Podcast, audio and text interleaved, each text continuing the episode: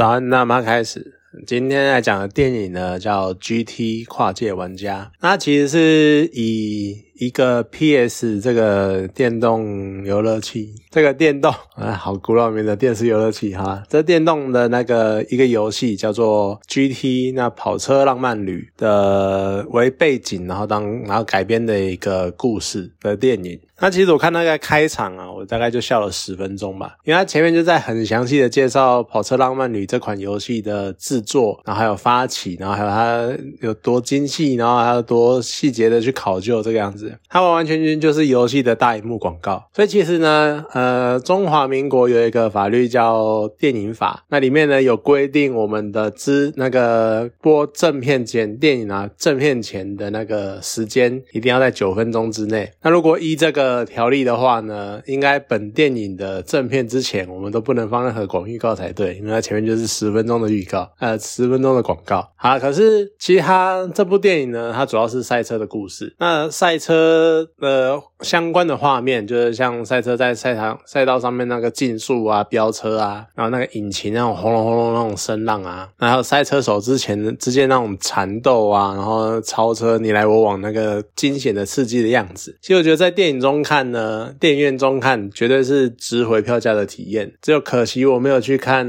4DX，要不然应该会更嗨吧。那当然，除非你能够去花更高的票价，然后更还有花时间飞出国去看一场实际的赛车赛，或者甚至于呢，是你打造一个游戏的。模拟空间，因为你看，有的人就是买一个呃座椅，然后他赛车椅，然后什么赛车把手、小方向盘啊、踏板之类的，你去弄一个模拟的游戏空间出来，或者呢，你就是一个赛车手。不然，除去这些因素呢，其实真的去大荧幕看这部片是一个非常非常好的体验。GT 跨界玩家，它的故事内容其实整件事就是一个现实比电影还扯的绝佳范例，因为它呢就是改编自一个真人真事，就是当年呢有一个呃跑车浪漫旅的玩家，他参加世界比赛，然后那个时候呢 GT 呃 PS，然后还有尼桑，他们决定成立一个虚拟玩家的车手。学院，然后找这种虚拟玩家高手来，就训练成职业赛车手。那这个这位主角杨马登伯勒，他也真的就是去参加这个选拔，然后脱颖而出，然后真的参进入了职业赛车手的领域，然后最后拿到一个登上颁奖台，就也是有不错的成绩。但他至少他真的成为了一位职业赛车手。那你看，如果以前有人跟你说，哎，有一个玩家他打电动，然后靠这种。não. 电玩赛车，然后变成真的赛车手，你一定会觉得他在胡乱。甚至于呢，其实大概前几年的一部国片叫做《叱咤风云》，可能都还会有人在笑，就是它就是一个电玩宅的幻想故事嘛。然后或者呢，是在前呃也是一样前几年的日本有一部叫做《极速甩尾》的电影，可能也会被人家讲说什么啊，反正日本人嘛，他们什么动画漫画最爱这个样子改编这种很天马行空的幻想这样子，所以也不意外。可其实这两件事情呢，都是由这件事情为引发引发他们灵感，然后拍出来的电影。所以呢，当我们真的找了原版的故事主角，然后来参与咖，然后认真的拍出了一部电影，瞬间呢，这个就变成一个更广为人知的传说。因为其实，在这件事之前，可能只有电玩圈的人，然后甚至于有赛车圈的人、赛车界的人才了解到有这件事情发生。那他现在拍成电影，就像那一个主角，呃，真实人物啦，杨马登伯勒他自己讲的，他说：“没想到我的故事会被拍成电影，然后这样可以让更多人记得我，好像他已经变成有点更不朽的样子。”所以其实就是这样拍成电影，才能够更广泛的流传这个故事。可是另外一方面呢？你也展现出好莱坞的在电影界的那种龙头的实力，为什么呢？你看，像我刚刚讲的两部国片，呃，两部电影，一部国片就《叱咤风云》，那另外一部是日本的《极速甩尾》，拍完好像，诶大家都收手嘛，好像还好啊，也。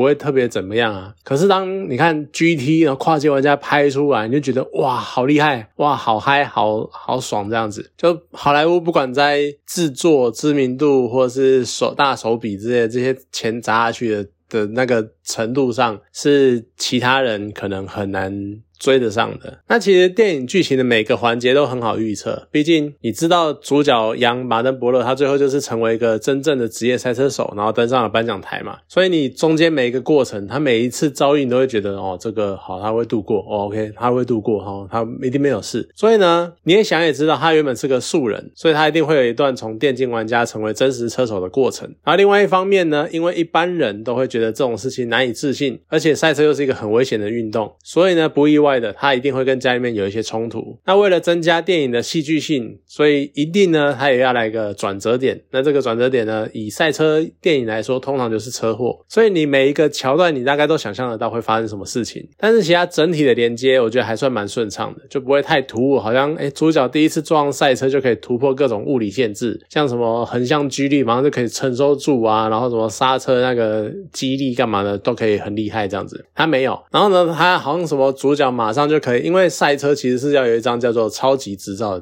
证明你有开赛车的价值，呃的能力，或者呢是什么呃不世出的天才啊？主角一一到场上，真实场上，然后就可以在场上狂电过手啊，狂狂电对手，这样就是有种过度神话主角本人的事情，在这部电影里面呢都没有出生。就这部电影还蛮写实的。其实我前阵子呢才看过一部影片，他在介绍 F1 赛车手跟一般人在体能上的差别。像我印象最深刻的是一般人的脖围脖子的那个宽度，一般来说。都是可能十十五寸的样，十五英寸。但是 F1 赛车手呢，他们是十八英寸，多了三英寸。为什么会那么粗呢？就是因为他们要承受住在高速转弯，然后还有刹车的时候，他们脖子要够强，才不会让你的头甩掉，或者是让你整个昏迷。那所以呢？虽然 GT 跨界玩家中的赛车手，他们可能是没有到 F1 这么强高强度的体能强度，但是呢，一个职业赛车手的体能，他其实已经可以海放很多，顶多我们那种平日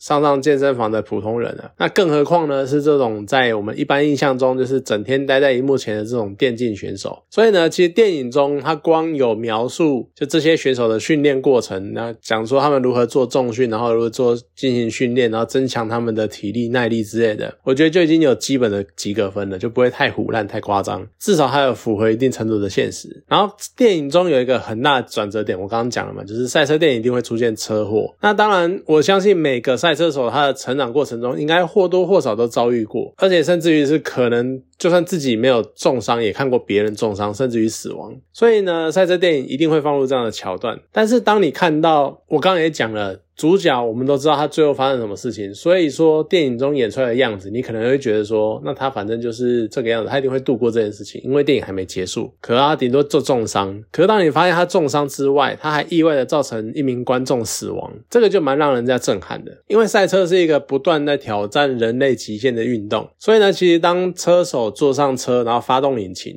或者他们签下合约的那一刻，其实也等于是签下了生死状，就是生死自负。当然，车队会尽。可能的保护你，但是出事的话，你要有。上面的觉悟，所以比赛的时候发生的各种意外，那可能造成自己或是其他车手的死亡，就或多或少都是大家一开始就知道的一个风险。可是呢，当意外造成观众死亡，是完全不同的事情，因为观众没有签所谓的生死状，他们只是来看一场比赛而已。你看到篮，你看篮球比赛，你会觉得说你会被篮球砸死吗？或者谁冲过来然后飞扑，然后扑到你身上把你压死之类？不会。所以说，他们应该会在理应完善的这种。防护措施的保护之下，一定会有什么护栏啊、栅栏什么的，但是却因为赛车手可能失误或冲出跑道或飞起来之类的，造成观众的死亡。我觉得可能对车手的心理打击可能是更大的。而且呢，更让人家惊讶的是，这是一个真实的事件，就真的杨马登伯勒他在二零一五年的一场比赛中，他真的是因为在北环跑道，就德国那个北环跑道，就是电影中的那个地方被风吹起来，然后整个车飞出跑道，然后就。造成一个意外。那这场意外中呢，就有很多观众受伤，那其中一名就真的死亡了。其实我觉得能把这起意外放到一个杨他自己都有参与拍摄的状况之下，然后放进电影中，应该也代表就是他已经从这个很可怕的意外中走出来，而且他很认真的在面对这件事情。我觉得也象征一种对死者的一个纪念。那我也蛮希望，就是蛮喜欢呐，就是当教练呢带着杨，然后重回案发现场，然后陪他开着车，然后重新完赛那个桥段。他在那段。剧情中呢，教练也说明了他当年退出车坛的原因，就是他在比那个拉曼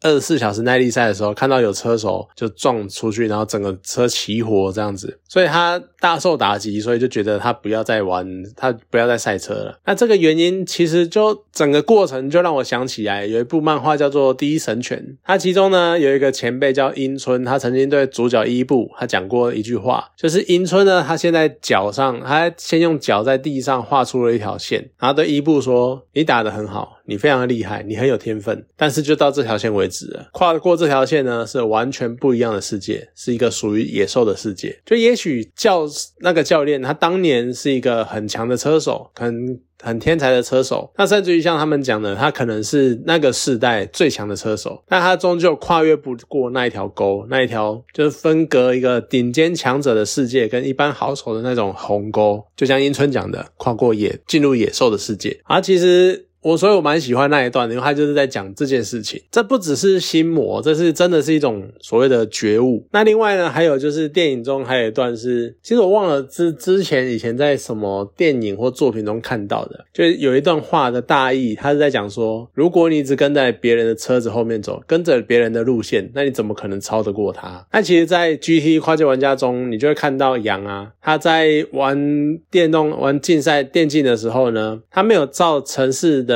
给出的那种辅助的路线，或者呢是在最后比赛的时候，他决定不照一般车手大致公认的那种最佳路线跑，而决定跑出自己的路线。我可能这边晚一点转弯，然后踩多踩一点刹车，或者多打一点方向盘之类的，去跑出属于自己的比赛路线。那我就想起了这段话，因为其实全世界每一个赛车场、每一个赛道，它应该都会有一个理论上最符合那一个赛道的环境的路线，像是你维持。多少速度过这个弯，然后什么角度切入，什么角度切出，然后接下一个弯，什么什么什么的，理论上会跑出一个最高速度，但是实际上呢？这也会随着各种情况有变化，甚至于最明显的就是当天的对手的实力也会影响这个路线的问题。最单纯、最单纯的一件事情，你跟在别人的屁股后面跑，你就一一定一直只会被挡在他的身后而已，你根本就超不过他。你不做出改变，不突破既有的框架，你不可能超越其他人，那你也没办法凸显出自己的不一样。所以呢，也许会像游戏中尝试，他可能会翻车，甚至于主角他可能在现实世界中。他只要刹车踩的少了一点，或者是油门少加一点，他可能也是会翻车之类的。可是如果呢，你连这一点风险都不想冒，那在赛车这一种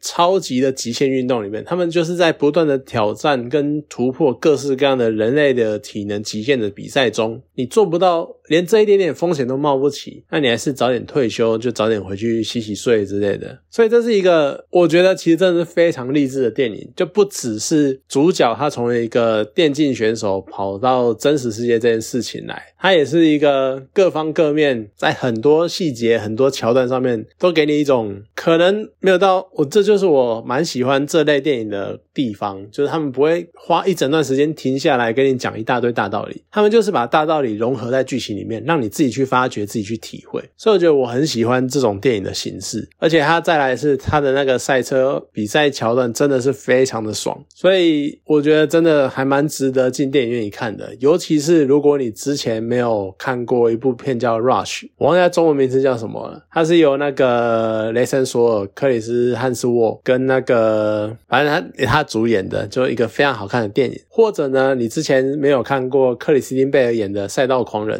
那个英国人叫做法拉利对福特，这也是一个赛车史上很经典的对决。这样子，就如果你没看过那两部电影的话，你来看这一部也会非常的对赛车很有感啊！真的，我真的最后。觉得真的是这部片呢，我在猜出来之后，应该可以帮他们游戏增加不少销量吧。因为看完真的会很想至少买个游戏，买个主机，我来玩一下这个游戏，或者是再大花多一点钱，我真的买个赛车座椅、那赛车方向盘，来好好的跑它一场。好，所以我是蛮喜欢这部电影的。好啦，今天这部电影呢就讲到这边，好，谢谢大家。